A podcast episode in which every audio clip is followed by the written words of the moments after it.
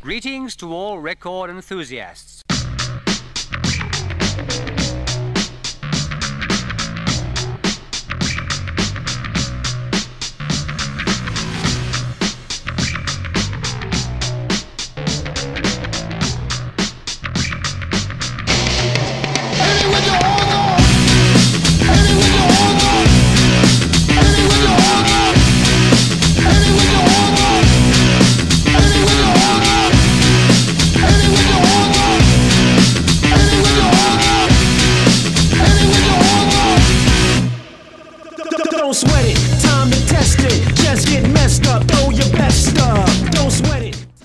Halo, halo, willkommen al debate de mi Bundesliga, edición especial, porque hoy me parece que no vamos a analizar y discutir lo que discutimos siempre, que es sobre el fútbol alemán, pero igualmente tiene mucho que ver. Y les dijimos el episodio anterior que hoy, hoy teníamos un episodio especial. Todavía no vamos a decir de qué vamos a hablar, porque para eso vamos a presentar al invitado de lujo que vamos a tener. Pero primero tengo que presentar a mis compañeros, así que ¿cómo va Tomás Cience, arroba Tyler ¿Cómo lo trata la vida? Porque como no podemos, no pasó nada el fin de semana, más allá de dos partidos intrascendentes de Alemania, ¿cómo le va? No, bien. Bueno, hola, hola José, hola Blas, hola también a nuestro invitado de antemano. Eh, no, la verdad fue un fin de semana muy tranquilo, eh, al menos aquí por Argentina no tan tranquilo porque tuvimos clima electoral, así que en ese sentido movido, pero después futbolísticamente tranquilísimo y muchísimo más sabiendo de que no jugó Leverkusen como para amargarme el fin de semana.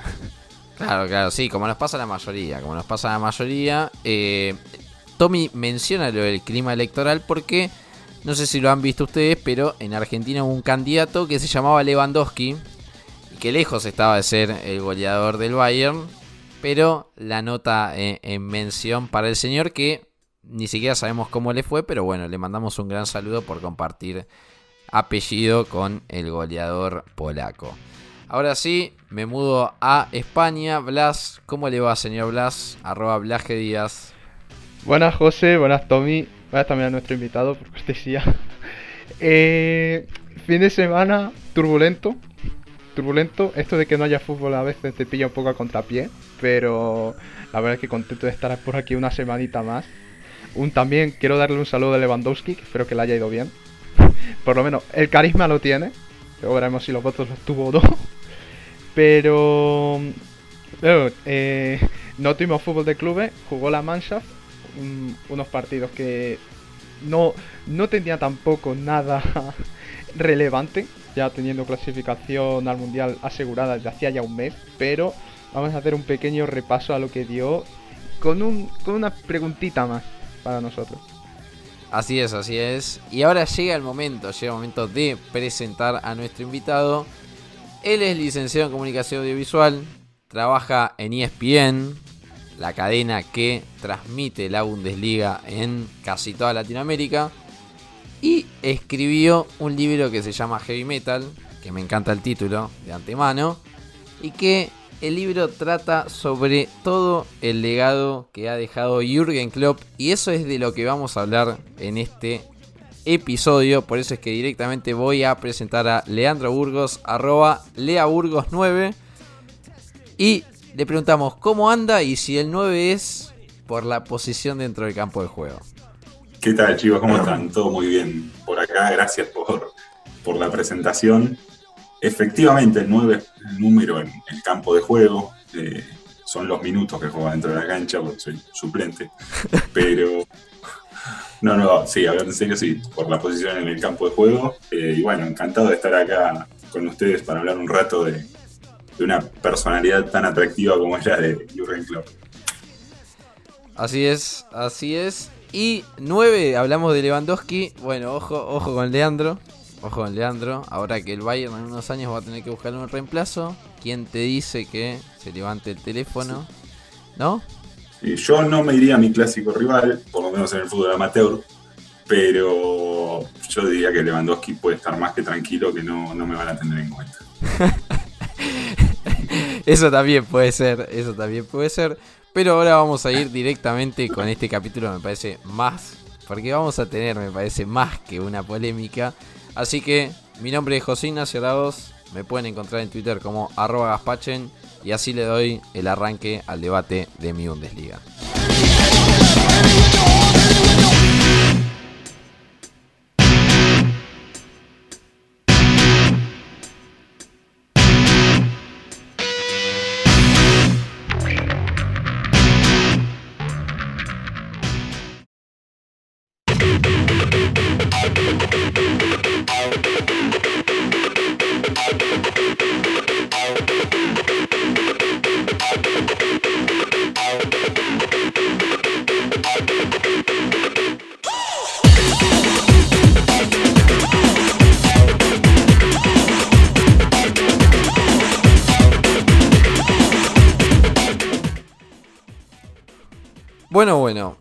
Me parece que antes que hablar de, bueno, de lo que está haciendo Klopp en la actualidad, que es más que bueno, veremos cómo termina, ¿no? Pero con este arranque, que no me quiero adelantar, parece ser que la cosa viene bien.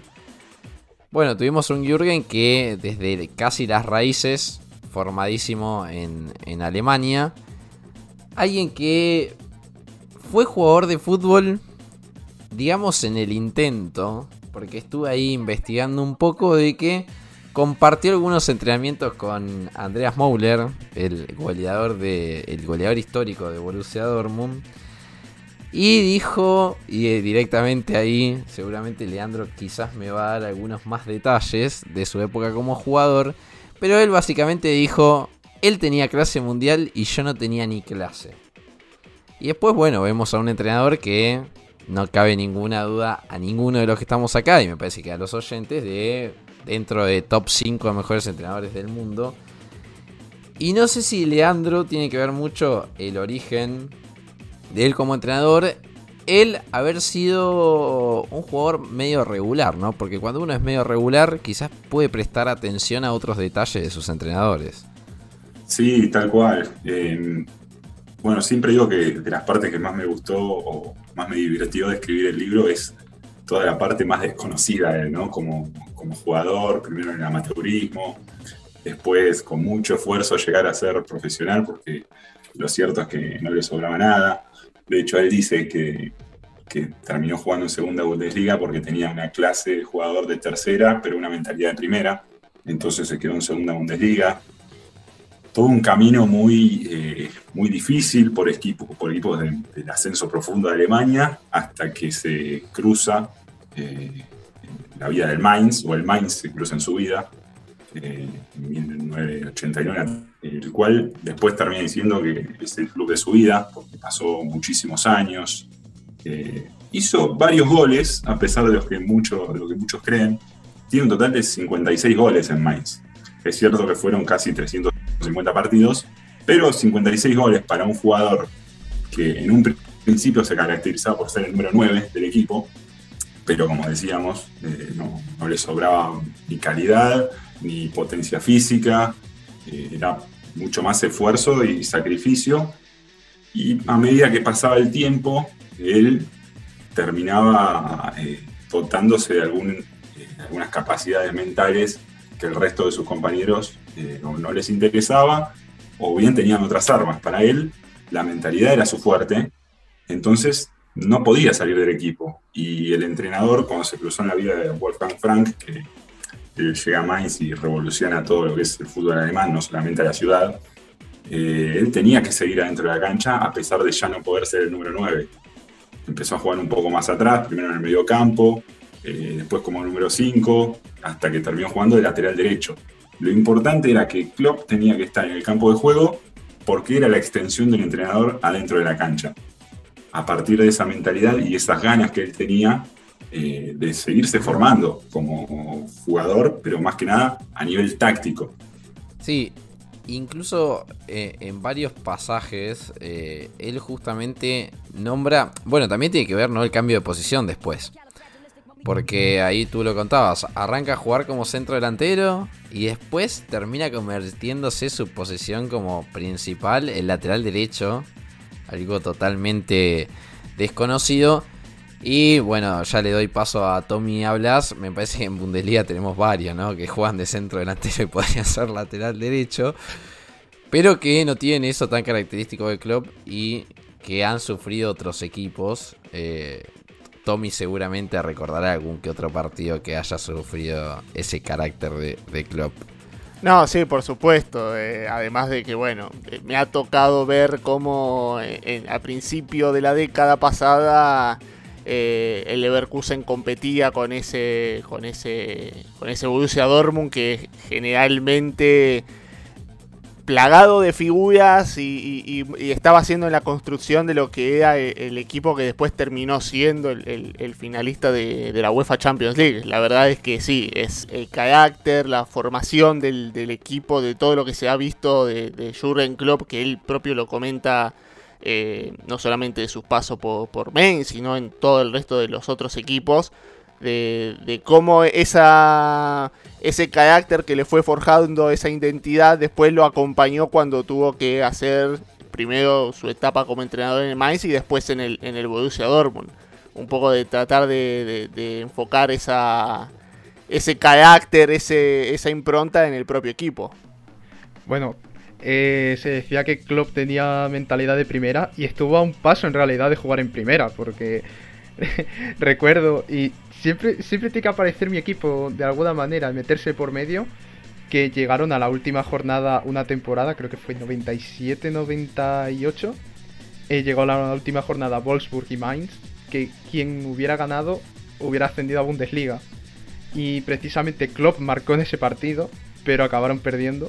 Y lo que habría cambiado la historia si aquel Mainz hubiera terminado subiendo porque Wolfsburg se habría quedado abajo, no hubiera ganado esa liga y a saber eh, que hubiera sido del Mainz ascendiendo tan pronto a primera y no como cuando, como cuando Klopp estuvo como técnico. Yo creo que em, quizás en cierto punto para analizar todo el legado de, de Klopp, me parece que fue una de las personas más influyentes de los, de los últimos años. No sé qué opina Leandro, me parece que hasta incluso me animaría a decir desde el siglo XXI, yo creo que lo pondría en ese top 3 de personas más influyentes. Quizás Heinkes también anda por ahí. Eh, pero creo que Klopp tiene eso tan especial que en cierto punto ya directamente te voy a ir a preguntar por qué has elegido a Klopp para elegir para escribir un libro. Sí, tal cual. sin duda, yo también lo pongo en esa, en esa terna de personalidades más influyentes para, el fútbol alemán. Eh, y si ampliamos un poco la lista, también eh, a nivel mundial, a nivel futbolístico, ¿no? Eh, como entrenador, digo. en cuanto a la elección, para serte sincero, yo quería leer algo sobre. Quería leer algún libro de Klopp. Yo me, enamoré mucho de aquel Borussia Dortmund que llega a la final de, la Champions y ahí empecé a, seguirlo. Em, para serte sincero, quería leer un poco más y la verdad es que no encontraba nada. Y bueno, me propuse como, desafío eh, de tanto leer, tanto investigar. Primero comenzar, comencé escribiendo algunos artículos eh, y después me di cuenta que si quizá le daba un orden eh, y profundizaba algunas cosas y le sumaba algunos análisis de, partidos, podía terminar en un libro. Así que bueno, me, animé y me, tiré a la pileta. Y me imagino que en ese trayecto de animarte y tirarte a la pileta, has descubierto cosas que vos como aficionado ya de ese equipo, y también, por ende, aficionado al club, decías, ni siquiera, ni siquiera se me va a ocurrir que esto se va a pasar adelante de mis ojos, imagino. Sí, exactamente. Eh, por el lado deportivo y por el extra deportivo también. Por ejemplo, hay una historia, recién que hablábamos de la personalidad, eh, investigando me enteré que lo que refiere al temperamento en sí, dentro de todas las características que pueden involucrar a la personalidad, el temperamento es algo eh, estrictamente genético. Entonces quise averiguar un poco más quién fue el padre de Klopp, porque era algo que, que se había transmitido de generación en generación y me encontré con una anécdota muy divertida de que un día con un club casi adolescente eh, fueron a jugar al tenis con el padre y el padre le ganó 6-0, 6-0. Y Klopp le gritó, ¿vos te pensás que yo me estoy divirtiendo con este partido? Y a lo que el padre replicó, ¿y vos te pensás que yo me estoy divirtiendo jugando con vos? Eh, y eso ilustró perfectamente de dónde venía Klopp y por qué después eh, termina con este temperamento y con esta, personalidad tan destacada. ¿no? Eh, Sabés que en una parte, y esto también, obvio que, le dejo el paso a mis compañeros, Vos sabés que eh, en la última parte, Leandro lo que hace es contar a todos los jugadores que pasaron por la mano de, de Klopp, podríamos decir.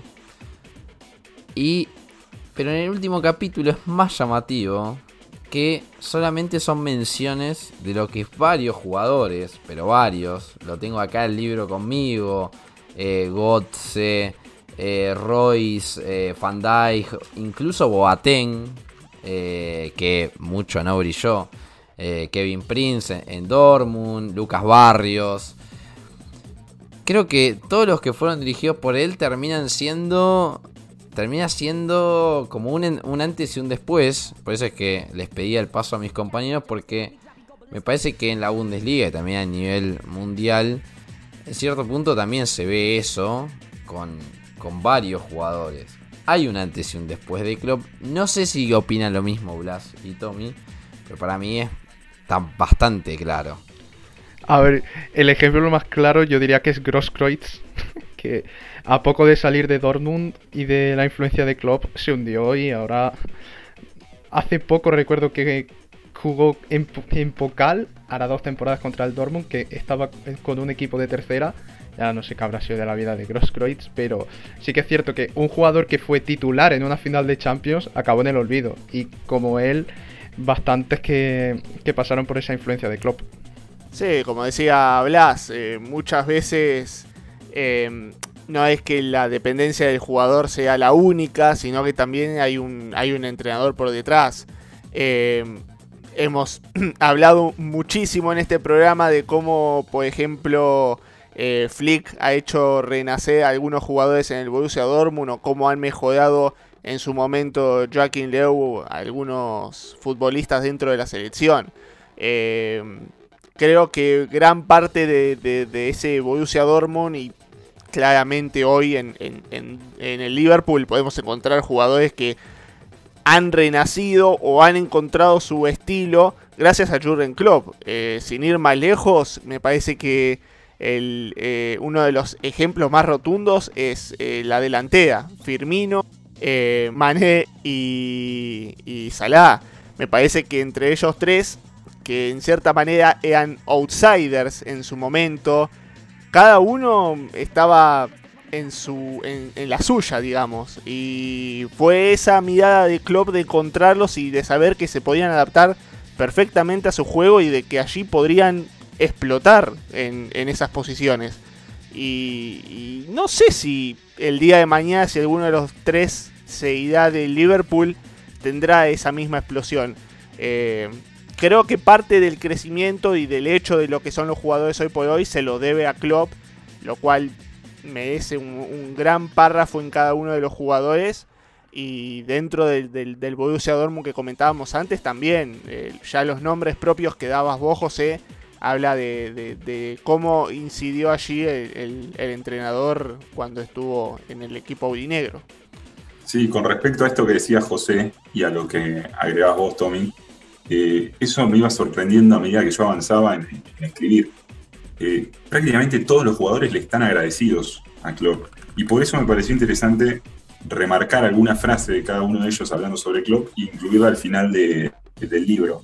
Eh, y nombres como los que decía José, que por ahí no se fueron del todo bien, eh, casi que, fueron reemplazados en los equipos de club. Eh, igualmente tienen un cierto aprecio y le están agradecidos. Y yo creo que es por ese plus que les hace, que les hace sacar, que les hizo sacar en su momento. Sí, incluso con, con varias anécdotas en este sentido de que eh, y, con esto, en ciertos puntos, nos da el paso también al próximo tópico del debate. De que a lo largo y a lo ancho de la vida de Klopp, hemos visto que con sus jugadores fue demasiado, demasiado exigente, ¿o no, Leandro? Sí, muy exigente. Bueno, creo que fue Lewandowski, justamente, que hablamos hace un rato, eh, hace poco eh, comentó que Klopp fue como ese profesor malo. Cuando vos terminás el colegio, en general te acordás más del profesor malo que del bueno. Pero él hablaba del profesor malo en un buen sentido, en el sentido de la exigencia, que siempre le pedía más y que lo hacía estar siempre en un nivel muy, muy alto. Eh, en otra oportunidad ya había hablado Lewandowski de esto, de, de, que Klopp le hizo entender el potencial que él tenía, que él cuando llegó a Dortmund sabía que era un buen jugador, pero no se imaginaba esta clase mundial de, de la que, a la que pertenece hoy en día. Y creo que va por ese lado, eh, un poco lo que decís vos, José. Sí, sí, está buena la anécdota esa de que eh, cada vez que Klopp le decía a Lewandowski que cada vez que marcaba un gol en un entrenamiento le iba a dar dinero y que terminó mal esa anécdota porque Lewandowski metía tantos goles en los entrenamientos que Klopp se estaba quedando sin dinero y que se lo dejó de dar. Incluso recuerdo en una entrevista por ahí que, que, Lewandowski le dijo que tiene una deuda con él por tantos goles que ha marcado. Pero me parece que eh, ya un poco hemos visto claramente que nosotros la idea es discutir un poco los detalles, porque la verdad es que discutir lo que hizo en Mainz estadísticas y lo que hizo en Dortmund estadísticas, uno claramente tiene acceso en internet muy fácilmente. Pero ya tenemos un club que marcó una época en el fútbol alemán, que es una de las personalidades más influyentes, podríamos decir, del siglo XXI sin ningún tipo de duda. Que no fue un gran jugador, pero que esa etapa como jugador le sirvió muchísimo.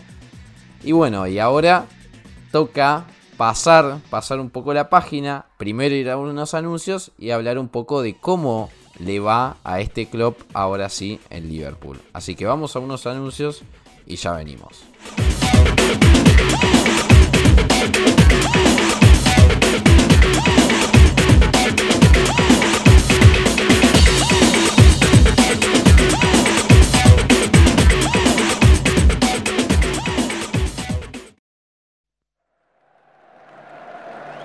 ¿No te quieres perder nada del fútbol alemán?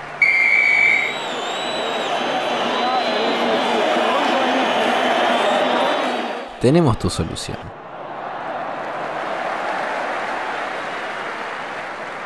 En Twitter, Facebook y en Instagram nos encontrás como Mi Bundesliga. ¿Con eso no te alcanza? Suscríbete a nuestro canal de Telegram encontrando el link en las redes sociales mencionadas. Ahora sí, que Manuel Neuer envidiaría tu capacidad para anticipar no a la pelota, sino a la noticia.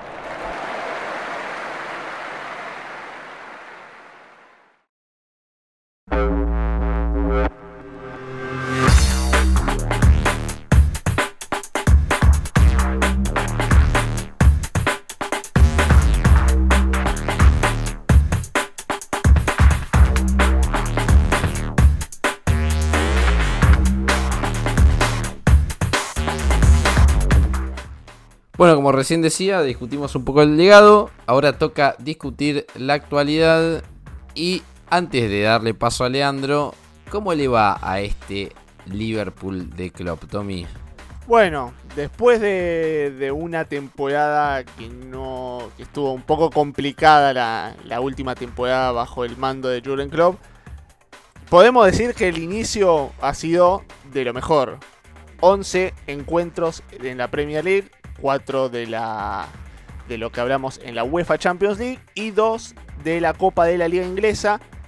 Tan solo en 1, 2, 3, 4, 5 encuentros no ha tenido victorias. Y recién el último fin de semana antes de este payón de selecciones fue la primera derrota caída en Londres ante el West Ham por 3 a 2. Hay que decir que Jurgen Klopp ya lleva 25 partidos seguidos sin perder. Va, llevaba 25 partidos sin perder. Igualando una racha que era desde 1982. Eh, básicamente en la Premier League están muy, pero muy bien. Están muy bien posicionados. Están peleando allí en los puestos de privilegio. Hoy en zona de UEFA Champions League a 4 puntos del Chelsea, que es el actual líder y a uno del Manchester City y del sorprendente West Ham, que es la revelación en el fútbol inglés. Hablamos de un equipo que ya está matemáticamente clasificado a octavos de final en la máxima competición europea y que en la Copa de la Liga tendrá que vérselas con el Leicester City, eso se da para fin de año. Pero en general podemos decir que dentro de todo está haciendo un muy buen trabajo el equipo de el equipo de Jurgen Klopp está rindiendo muy bien, está dejando muy buenas sensaciones y creo que esto es un poco más o menos como para analizar entre nosotros, más allá de que, bueno, eh, Premier League y Copa de, la Liga Inglesa no, no, sé si tocaremos demasiado, pero en cuanto a Champions League y lo que se ha visto, me parece que es un duro rival eh, para, tenerlo en cuenta de cara a los, a, los, que son los equipos alemanes que están en la competencia. Eh, no sé cómo lo verá Leandro en ese sentido, pero me parece que es un sello candidato este, este, este Liverpool, más allá de algunas cositas que quizá tenga que, reparar en cuanto a la defensa. Sí, tal cual. Eh, como decís vos, Tommy, los números son claros, pero sobre todo yo que lo veo eh, veo absolutamente todos los partidos, eh, tanto del Liverpool como intento ver eh, todo lo que puedo de Premier. yo siento que al menos en la Premier no hay nadie que juegue como, como el Liverpool. Está en un nivel realmente impresionante que se asemeja a aquel equipo que, que ganó la Champions o aquel que ganó la Premier. Y yo creo que esto principalmente se debe a un nombre, y no voy a dar el de Jurgen Klopp, que es lo obvio, sino que se trata de Virgil van Dijk. Cuando vuelve, primero se rompe los ligamentos cruzados, se pierde prácticamente toda la temporada pasada, el Liverpool lo siente de una manera eh, total y absoluta, incluso con, con, marcadores centrales como Phillips y, Williams, Klopp termina ubicando al Liverpool en zona de Champions League, algo que parecía impensado prácticamente a mitad de temporada logra recuperarse y con ellos en campo logra clasificar al equipo a Champions League, lo que fue una tarea eh, realmente increíble porque no, nadie daba dos pesos por, ese equipo. Este, y creo que ese es el nombre que ha recuperado y que ahora le da, le da pie a todo lo demás, porque Salah está en un nivel impresionante, Mané sigue demostrando que es un crack, a veces juega Firmino, a veces juega Diego Jota, eh, Henderson es el, alma del equipo, pero lo que le ha dado Van que incluso en el libro le, dedico un capítulo entero, es eh, absolutamente notorio.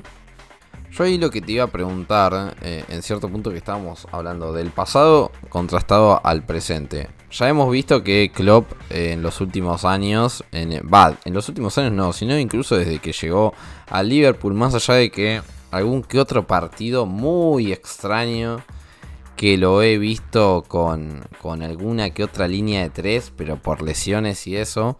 Y con muchos suplentes. Además, recuerdo algún que otro partido de pretemporada. El esquema, pero directo siempre, el de Klopp. Última, últimamente no. El de siempre viene siendo ese 4-3-3. Y que en el Dortmund era un 4-2-3-1. Incluso si nosotros vemos el 4-2-3-1, bueno, tienes a dos extremos, tienes a un centro delantero, quizás a ese que juega como enganche, eh, como, jugaba Gotts en ese momento. Bueno, no sería el mejor ejemplo, ¿no? Pero quizás te pueda dar una mano. Pero se me hace como que este, eh, este Liverpool, quizás eh, él elige muchísimo más músculo, quizás en medio campo porque, por ejemplo, eh, en Champions League, la última victoria con el Atlético Madrid, bueno, Fabinho, ya sabemos el animal que es. Quizá Henderson es uno de los que no se iría tanto, pero pone a Oxley Chamberlain en el medio directamente. Eh, y bueno, ni que hablar, ¿no? Cuando tenía a Vainaldum, que ahora está en el PSG. Me da la impresión, en cierto punto, que este Liverpool es difícil decir que era más dinámico que, que ese Dortmund pero que se hace un poco más protagonista de, la pelota en cierto punto que lo que era ese Dortmund, ¿no? Sí, a ver, en, cuanto a las similitudes con aquel Borussia Dortmund que fue excelente también, eh, yo noto como principal arma la, presión muy alta, el intentar recuperar la pelota lo más rápido posible. Y sí es verdad, quizá que tiene más músculo que aquel Borussia Dortmund que jugaba con doble 5 de casi siempre con Bender y Gundogan, al menos en, aquella Champions, en la que llega a la final. Y también creo que te lo exige la Premier eso, de, ser un equipo más físico. Los equipos son bastante más físicos, me parece, en, Inglaterra. Eh, son jugadores muy rápidos y son atletas. Entonces creo que va más por ese lado. Si bien es cierto lo que decís que con el Atlético Madrid eh, tuvo, que, tuvo que hacer eso también con el tema de Fabinho. Eh, lo que pasa es que el Atlético también no tiene esa característica de ser un equipo ultra, ultra físico, eh, pero bueno, entiendo que, va un poco por ahí. Y en cuanto a la comparación de, sistemas, de, esquemas, sí, obviamente usa el 4-3-3 y es muy interesante observar cómo quien juega de 9, que casi siempre es Firmino y a veces es Diego Jota, se tira muy, bastante atrás para que queden como delanteros Salah y Mané. Entonces ahí como que suman a alguien más en el mediocampo, si bien no es mediocampista para recuperar la pelota a la hora de tenerla, eso permite que también pasen mucho más al ataque Robertson y Alexander Arnold, lo que sería en aquella época eh, y, y Schmelzer. Pisan muchísimo el área eh, y esa es una variante ofensiva muy interesante porque son prácticamente cinco delanteros los que terminan jugando en el Liverpool. Yo sinceramente no llegué a, a ver en su plenitud a Borussia Dortmund, la verdad por edad. Soy el más joven que, de los que estamos aquí. Algo malo tenía que tener. Pero sí que es cierto que viendo a este Liverpool eh, es, muy entretenido de ver y muy apasionante. Y la verdad que tiene unas variantes tácticas que la verdad que a, mí me encantan. Pero sobre todo lo que yo creo que ha hecho muy bien Klopp esta temporada es en cierto modo porque hablando con algunos amigos que ven al Liverpool y demás, es como sobreponerse a una situación en el centro del campo, porque desde que se fue Vainaldum no terminó de... Vamos, no ficharon a ningún reemplazo claro y está tirando un poco de, fondo de armario. También Tiago, que desde que llegó Tiago no ha hecho prácticamente demasiado, se lesiona y está un poco tirando con unos refuerzos muy limitados allí, pero le está rindiendo bastante mejor el equipo que la temporada pasada y la verdad que me sorprende porque Vainaldum en su día era fundamental. Sí, un poco lo que decís de Tiago creo que tiene que ver con el tema que hablamos recién, eh, el músculo físico. Tiago no me parece un jugador físico para la Premier League. Sí te puede dar eh, manejo de pelota, pase claro, pero me parece que es una liga que, a la que por ahora no se, no se ha adaptado. Hay que darle quizá un poco más de tiempo, pero lo, que vimos eh, es así. Ya, Tiago fue como una apuesta muy arriesgada. viéndolo, viéndolo un poco con perspectiva, fue bastante arriesgado. Pero Klopp también ha arriesgado bastante porque yo, aunque Van Dijk ahora sea lo que es y sea un jugador clave, y si Liverpool no tiene a Van Dijk es otro equipo, lo que se cuestionó ese fichaje en su día por pagar más de 80 millones de euros, mucho cuidado. Fue, fue la verdad que increíble en su momento. Sí, él sentía que era la pieza que le faltaba a su rompecabezas. Él siempre pensó esto, porque ahora, recordando, él cuando elimina al Real Madrid en semifinales de Champions League con el Borussia Dortmund, el Madrid de, de Mourinho, él dice que Mourinho se estaba enfocando demasiado en los jugadores ofensivos y no había conseguido un central de jerarquía. Y es lo que le pasaba a Liverpool hasta que llegó Van Dijk. Entonces, él es una lectura que hace desde hace muchísimo tiempo, que es un pilar fundamental eh, reforzar la defensa y tener jerarquía en ese sector del campo.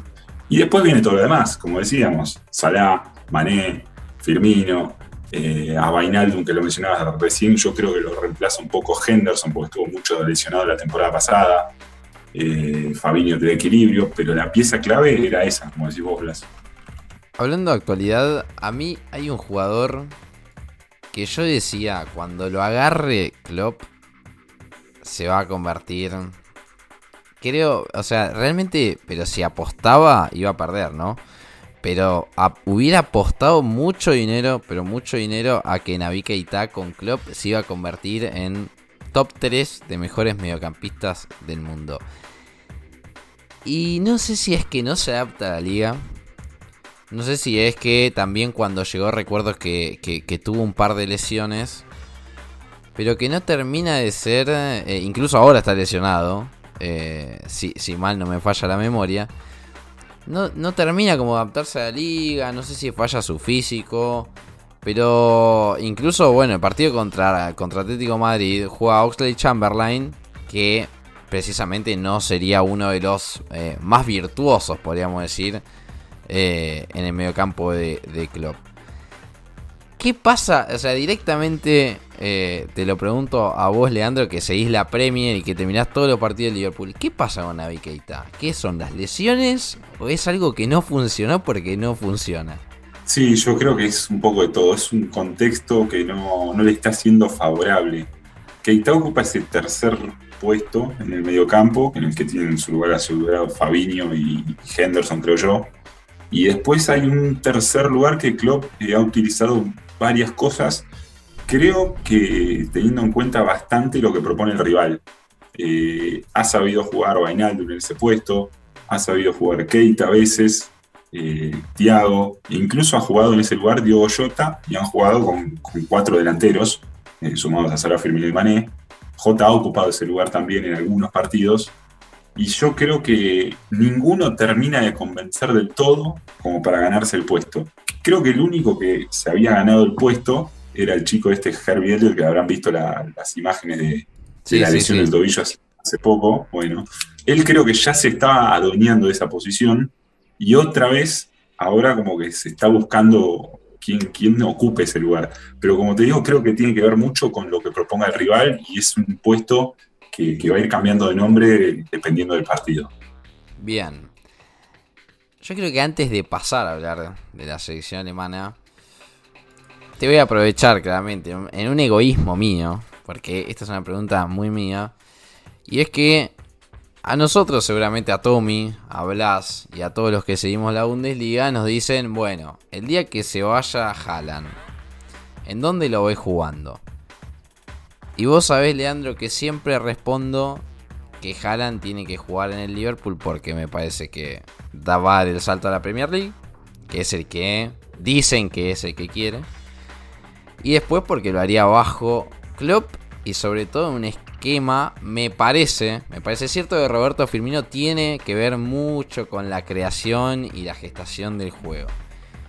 Pero me parece que al fútbol que juega Klopp, a este heavy metal, me parece que siguiendo, siguiendo un poco con la dicotomía de nombres, me parece que Lossie Osborne sería Haaland.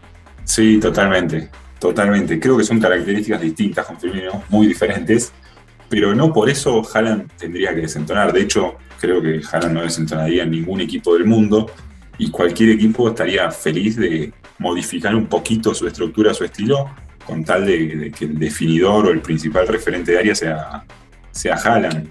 Uno piensa cuántos equipos en el mundo se pueden llevar a Haaland. El Bayern es uno, que creo que con Lewandowski por ahora no lo necesita.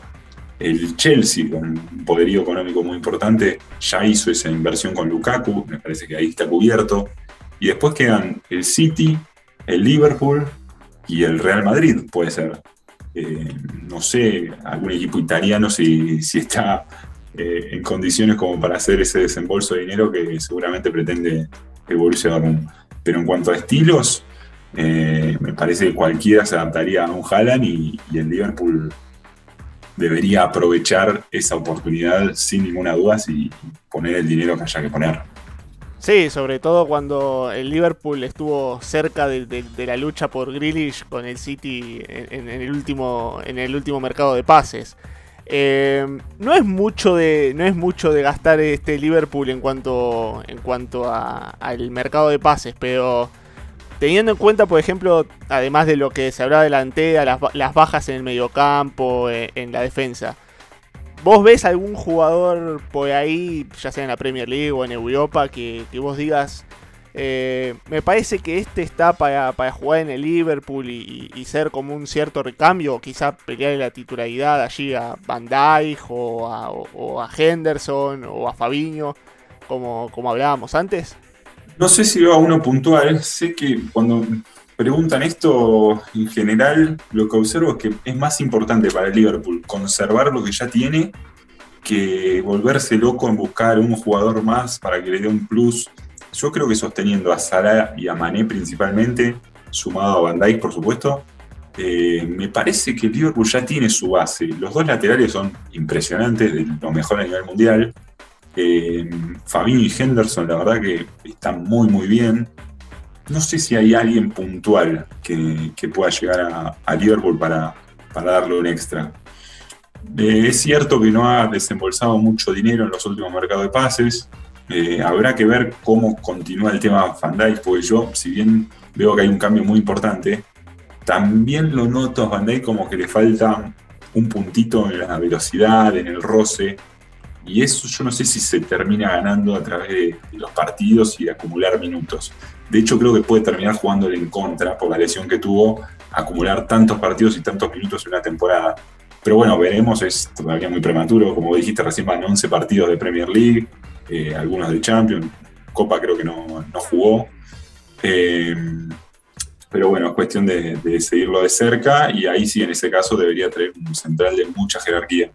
Bueno, me parece que ya hablamos de, largo de la actualidad de, de Klopp en el, en el hermano club de, Liverpool, podríamos decir, porque en el caso del Dortmund se canta You Never Walk Alone, en la cancha del Mainz también se encanta You Never Walk Alone, el otro día lo, estamos escuchando, y en tantos otros clubes ¿no? de la Bundesliga y del resto de categorías del fútbol alemán. Así que es momento, es momento de dar vuelta a la página e ir a unos anuncios para retornar con el último bloque que puede traer alguna sorpresa, pero con el último bloque del debate de mi Bundesliga.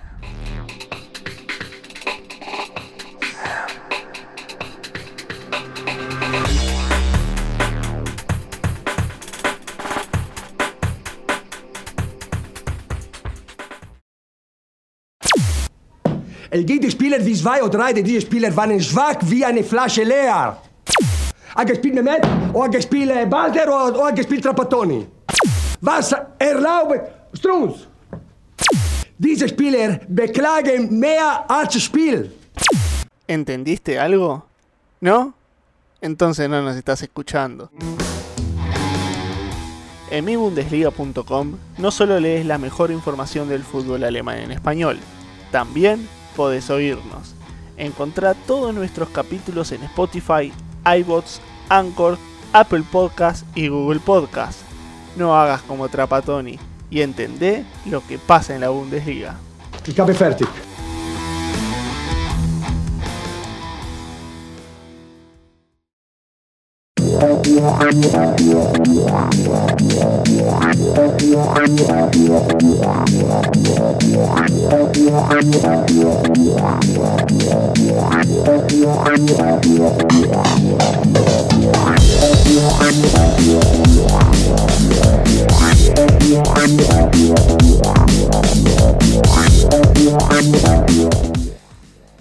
Bueno, Blas jugó Alemania y si hablamos de Alemania, obviamente que vamos a hablar de Klopp. Pero, ¿qué pasó con la Mannschaft?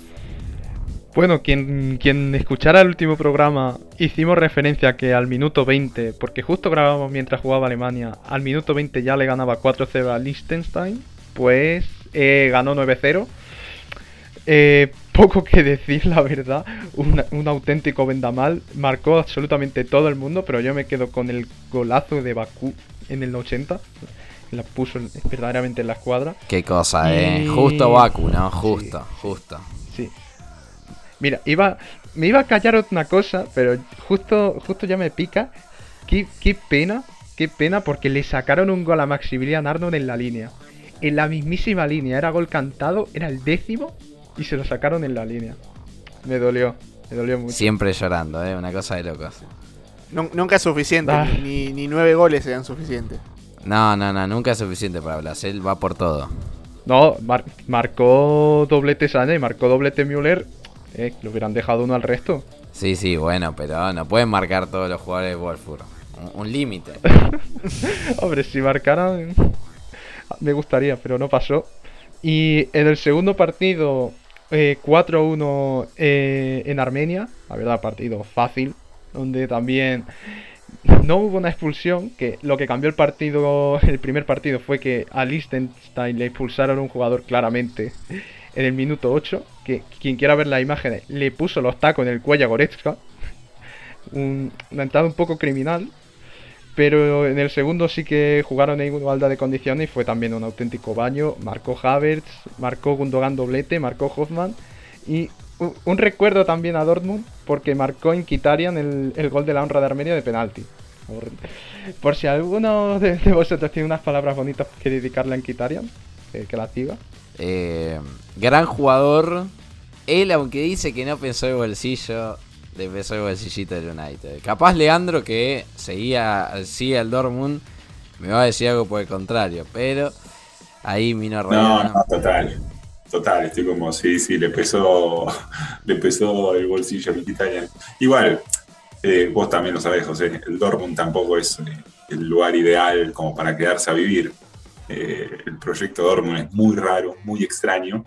Y bueno, tampoco lo podemos castigar tanto por haber seguido al Manchester United. No, no, no lo podemos haber castigado tanto, pero salvo cuando el Manchester decidió cambiarlo y mandarlo al Arsenal. Pero me parece que en todo aspecto fue una pésima elección de él. Eh, ahí se nos fue una sonrisita por ahí cuando lo, Sí. lo mandaron. Sí, a todos. Sonrisa de venganza. Siga, Blas. Y bueno, hablamos de la Mannschaft, hemos estado hablando de Klopp. Obviamente hay que formular la pregunta. Yo, sinceramente, yo voy a dar primero mi opinión. No vaya a ser que luego José me tire luego la patata caliente, como todas las semanas.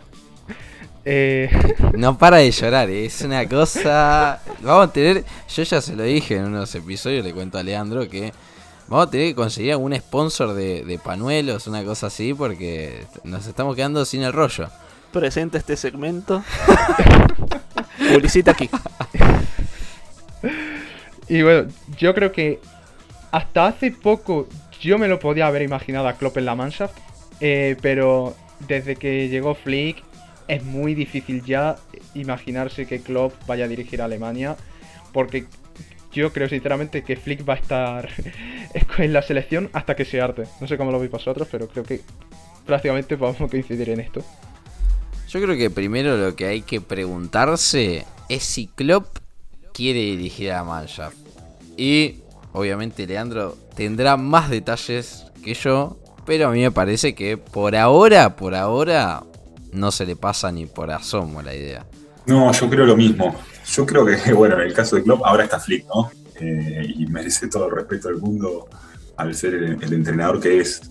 Eh, quizá hace unos meses lo único que necesitaba Alemania para que Klopp sea el entrenador era que Klopp lo decidiera, eh, o que dé el visto bueno, o que salga dando alguna declaración eh, con doble sentido como para que, para que reciba esa oferta. Yo creo que este tipo de entrenador, hoy por hoy, al igual que, eh, no sé, Simeone, Guardiola, otros tantos, necesitan ese día a día con el jugador, ese día a día de entrenamiento, competir cada tres o cuatro días. Y no lo veo a Klopp eh, teniendo estos baches que suelen tener la fecha FIFA para poder hacer la convocatoria y entrenar el equipo. Yo por lo menos en el corto plazo no lo veo, sí para dentro de, de varios años. Ah, bueno, ahí nos dio un detalle. Yo no, no creería que, que Klopp dirija selecciones.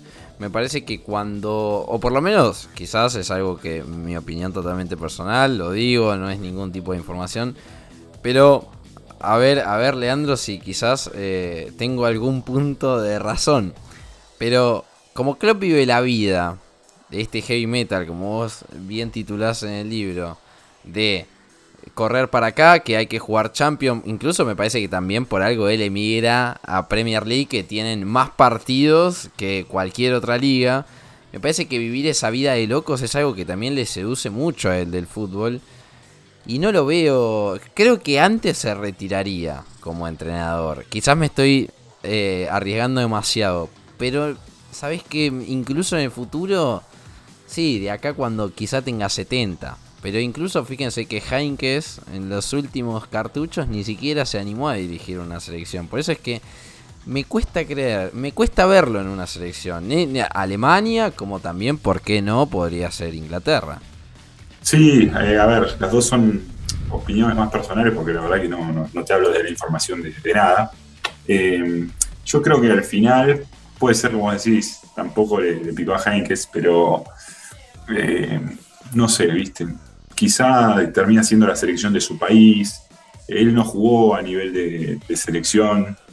Eh, quizá va por otro lado, no tanto por el día a día y la exigencia de, jugar cada tres o cuatro días.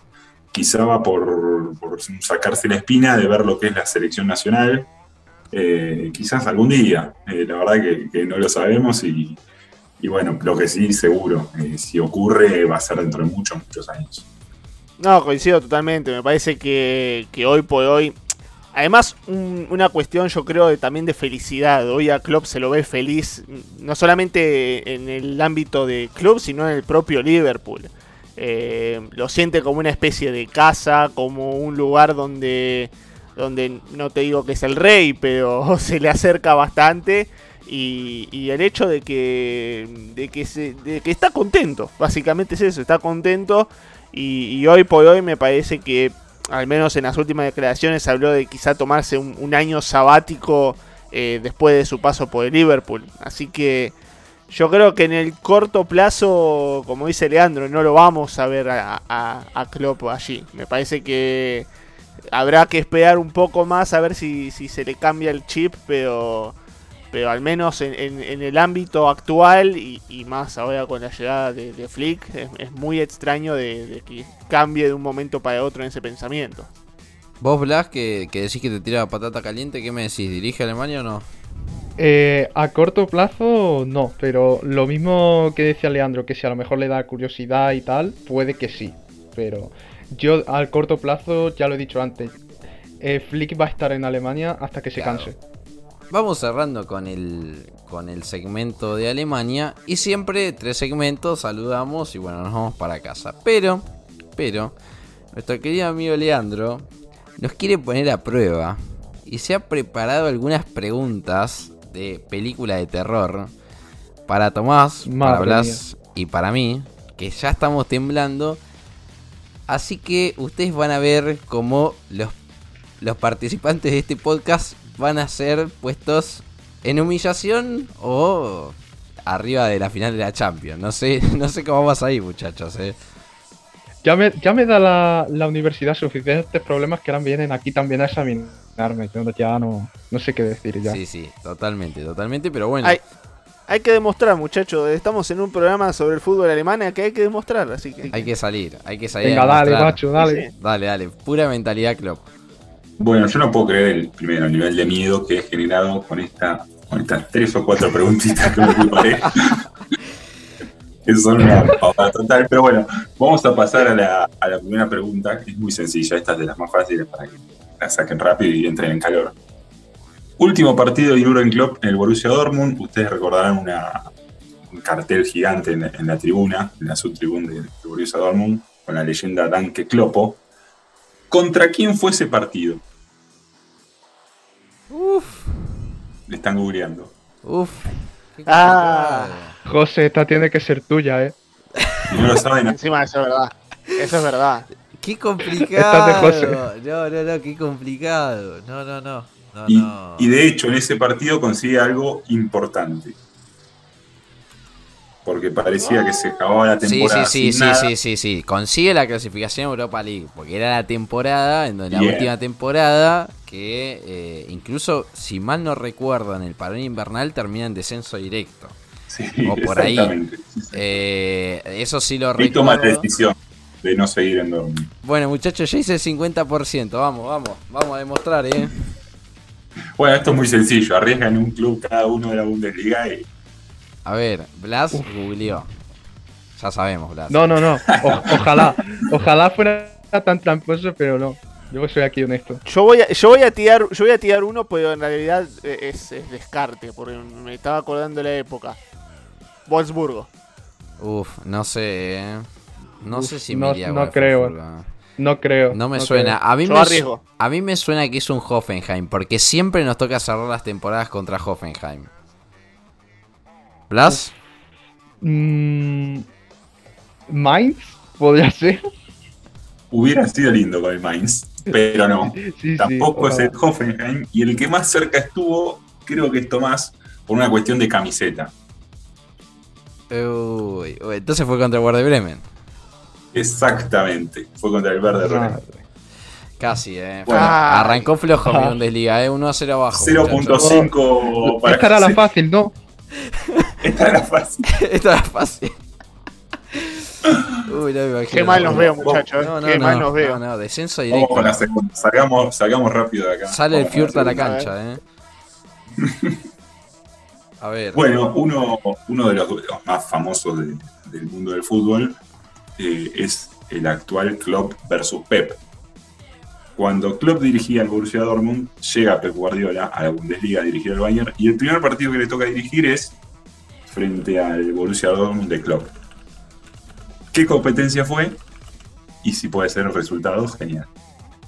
Esta competencia- creo, creo que es la Supercopa. Competencia. Sí, tiene que ser Supercopa. Creo que es Supercopa. Eh, porque cuando. Ay, no sé, entré en duda ahora, eh. Pará. Pará, eh, porque. Tengamos en cuenta, tengamos Pará, en cuenta. fue año. eh, Fue año. Ay, ahora se me hizo el. Pará, pará, pará. Fue el año, fue año, el- do- fue en la temporada 2013-2014, me parece. Porque en Ah, la 2012-2013, Sí, pero esperen, Supercopa. Fue la 2000 Supercopa. 2012-2013, eh, recuerden que el triplete lo gana Heinkes, eh. Ojo, ojo. Y no recuerdo si en la 2012-2013 el Dortmund sale segundo para jugar la Supercopa. Ojo, ojo, ojo, ojo. Yo apostaría a Supercopa igualmente. Tiene, yo creo que tiene que ser Supercopa, porque Sí. aunque ahora, aunque ahora, haga- ahora, hacen la Supercopa como en septiembre, que ya han pasado tres jornadas, pero la Supercopa siempre se hace una semana, semana o dos antes. antes de que empiece la liga. Sí, sí. Bueno, vamos, vamos por Supercopa, Supercopa. eh. Vamos por el millón, eh. Bien, Y- han acertado. Y me, sue- y me suena que ganó, me suena que ganó Dortmund. Sí, le dio, eh, como dicen allá, un repaso a- al Bayern de Pep, que recién llegadito quiso poner un poquito de orden Sí. eh, y a puro contraataque y, y velocidad. Bueno, de hecho, muchos años después le preguntan a, a Guardiola si por qué cree o si cree que está bien atribuido eh, que Klopp hable de heavy metal cuando habla de, de su equipo. Y Guardiola cuenta la anécdota de cuando llega eh, al Bayern y juega su primer partido en la Supercopa. Y dice que ahí entendió perfectamente por qué le decían heavy metal, porque fue una tormenta de, de fútbol que, que armó el Dortmund, que ganaba cómodo y después se le acercó un poquito, terminó 4 a 2 el partido. Se me hacía. Se me, Bueno, bien. se me hacía bien, conocido eh. ese partido. Vamos no bien, sé eh. Digamos que a mí también, yo, yo Sí, sabía yo que había ganado, yo sabía que había ganado el Dortmund, bueno, por obvias razones, pero además porque el primer enfrentamiento entre, entre Klopp y, y Pep lo termina, o sea, en la Bundesliga, en lo que era cuando ya Pep llega al Bayern, eh, ahí le gana Klopp. Creo que estamos bien, ¿eh? ya vamos eh, uno a uno. Ahora, Bien, les voy a hacer dos más. Eh, ambas tienen que ver con Mainz. Uh, así que acá los veo la vamos a la B. ¿eh? ya. Uf, Uf, la vamos a la B, ¿eh? La primera es, pueden arriesgar un número, porque la pregunta es, entre jugador y entrenador, Klopp estuvo muchísimos años en Mainz, por eso hablamos hace un rato que lo, lo llama el club de su vida. ¿Cuántos fueron los años que Klopp estuvo aliado al Mainz? Que fueron todos en, Uf. de corrido, digamos. Uf, complicado, complicado. Lo peor, de todo es que lo, lo peor de todo es que lo había leído. Nos están tirando, pero yo... Eh... Bueno, ¿saben la fecha? En Pará, la pará, que pará, pará, pará, se dejar, dejar a pensar, dejar a pensar. Eh, Blas, eh, ¿tenés algo para aportar al debate? Aunque ni, ni habías nacido. no, no, yo. Klopp se retiró y yo todavía no había nacido, claro. no, no es muy fácil para mí esto. Yo... mm, Uy, yo creo que estoy... Porque el 2001 al 2008 estoy casi seguro, casi seguro que estuvo como entrenador en el Mainz. Y, y Klopp, y, pará, y, y, Klopp llegó en los 90, así que. 10 más. ¿90 seguro? Me parece que sí. Me parece haber leído que sí. Listo. Para mí. Vamos con 18 años, Yo creo eh. que 18. Sí, estoy entre. Estoy entre 17 y 18. Bueno, a jugar Pero voy, voy- voy a, voy a confiar en Tommy. Voy a confiar en Tommy. Si él dice que llegó a los 90, llegó a los 90 y son 18. A ver, mi Bundesliga está por descender en este momento. Pero qué bien, espectacular. 18 años Grande. Ah. Estoy respirando, estoy respirando de nuevo. Eh, Pegó en el palo y entró, eh. igualmente será complicada, no me quiero imaginar la última. Esta era complicada. Esta era muy complicada. Bueno, ya vamos, en, ya vamos en positivo, ¿eh? Sí, sí, sí, sí, ya, ya vamos 2-1, 2-1 y como siempre al Dortmund le empatan al final. Los, los hice trabajar y ahora se lo voy a empatar porque me enojé. A ver. Vamos. Uy. Vamos a hablar otra vez, como les dije, de, de, de- de Klopp en Mainz. Klopp tiene un récord muy particular en Mainz No. como jugador. Es el tercero con más presencias en la historia del club, pero comparte un récord con el recordado Benjamin Hoyer. No sé si está bien pronunciado, ustedes que manejan más eh, Bundesliga, quizá me corrijan. ¿Cuál es ese récord que comparte con este jugador al cual dirigió luego de unos años? Bueno, muchachos. eh, fu- fue un placer. No, no, fue un placer. eh, a ver, o sea, a mí lo que se me ocurre que tiré una pista, Leandro. Antes, antes.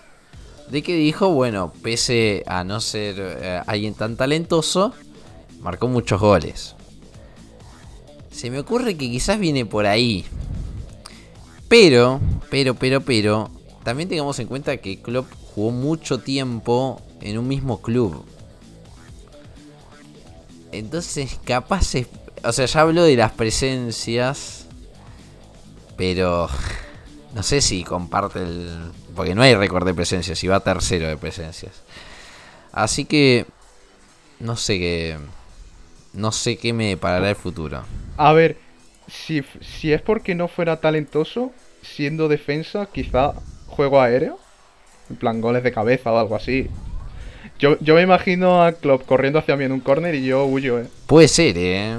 Puede ser, eh. Creo que mide 1.90, 1.91, 1.92 por ahí, eh. Ojo. Tommy, a ver. No, estoy. Estoy. Estoy para atrás. Acá sí que no. No recuerdo haber leído algo. algo al respecto. Sí, Voy me con una acuerdo pista de. más, si quieren. Una pista, pista. Sí, sí, sí, por favor. Eh, como les dije, él lo dirigía a Benjamin Hoyer cuando logra igualar este récord y lo saca del partido, porque es un récord de algo que ocurre durante 90 minutos. Oh, entiendo. No sé, no sé. no- Nah, se me cae la Más- teoría más Sí, entonces. sí, minutos los goles tampoco es. Más minutos. No, más disputados. minutos no, eh. No, no, no. Para mí es algo que tiene que ver con tarjetas rojas. No, ¿Le han no sé. sacado la tarjeta roja más rápido de la historia, Klopp? A ver si metían un centro, muchachos. No sé, no me acuerdo. Ahí sí que no. O sea, no voy a hacer la trampa de googlear, porque la verdad no, no sé. No sé. A- Acá sí que no, no- se enojó en serio, Leandro. ¿Blas? ¿Blas qué decís? No, no, ni, ni idea. Ni bueno, idea, yo digo, yo digo que Jürgen Klopp es el jugador alemán que le sacaron la tarjeta ro- roja más rápida de la historia. A ver. Bueno, no, no era algo negativo, era algo positivo. El récord tan particular que tiene Klopp en Mainz y que luego fue igualado por Benjamin Hoyer varios años después cuando lo dirigía el propio Klopp.